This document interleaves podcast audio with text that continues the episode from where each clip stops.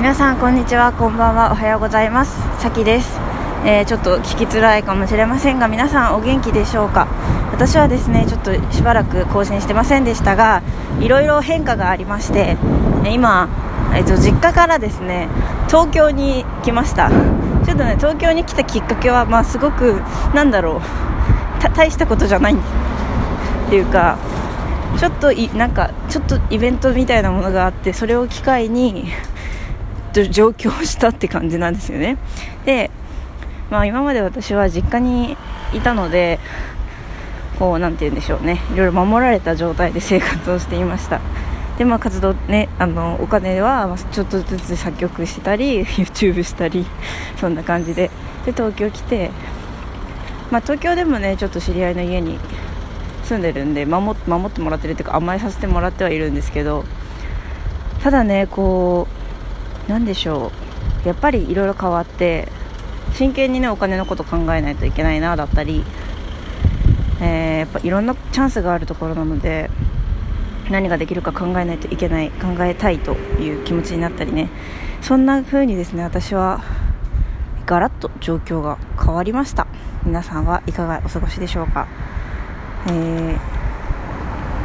そしてですね今思っているのが、えっと、私には迷ったらやるっていう、えー、座右の銘があるんですけれどもその迷ったらやるっていう言葉を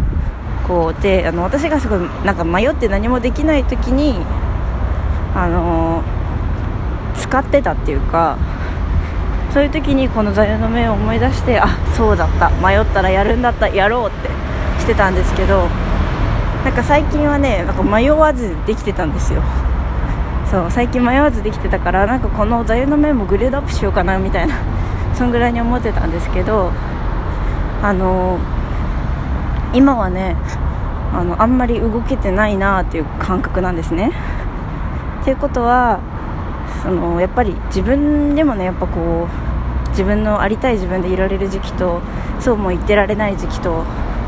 その両方がなんかこう揺らぎのように存在するものなんだなと思って。だからこそ今私はこの迷ったらやるという座右の銘を使おうと思ってます。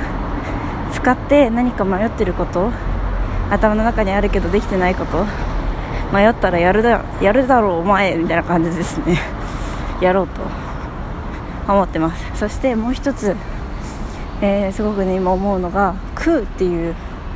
概念概念何なんだろう。これ仏教用語なんですかね。あの空と書いて空と読むんですが、えー、これこの状態がいいんだよって言ってくれた人がいたんですね前に、えー、どういうことかというと、えー、これはですね空っぽの状態だからこそ新しいものが入ってくるっていうことでこれをですね常に何か古いものだったり何でもいいからというなんか寂しいからとかそういう理由で埋めていたりすると新しいものが入ってこないよってことで。そんで私はそれを聞いてからその何て言うんですかな持ってるものを手放すことであったりとか その空空っぽの状態にすることが怖くなくなったというかむしろポジティブに捉えられるようになったんですね。で今私はまさに空だなと思うわけです。何も持ってない。本当に。週末に友達に会うという予定以外何もないみたいな。